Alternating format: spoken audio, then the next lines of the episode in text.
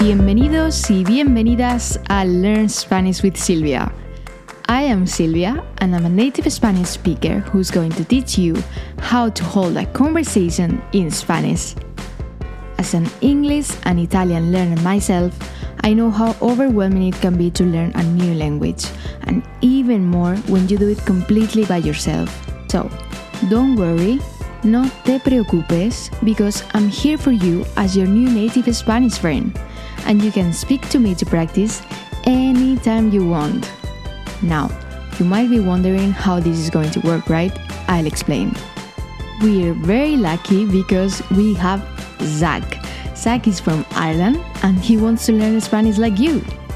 To be honest, he has been living in Spain the last two years, but he's a very, very busy English teacher and he really never committed to it. Also, the academic he works in only has native English teachers, so that means that he hasn't really been immersed in the language. And let me tell you, that is key number one when learning a new language. You just have to dive right into it and live the language, so to speak. From episode 1 of the podcast, I will be teaching Zach all the grammar and vocabulary that he needs to start speaking Spanish. As you might imagine, we will be doing this little by little, poco a poco, but I promise you that you will be able to speak Spanish from day one. You just need to listen, participate by repeating and answering when Zach does, and put everything in practice once you finish every episode, okay? Oh, and don't worry about me speaking in English. We will be speaking a lot of Spanish, of course, but at the beginning it will help us communicate, slowly but surely.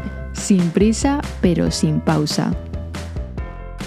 And last but not least, por último, I know that sometimes it really helps to actually see the words, like the words you learn when speaking.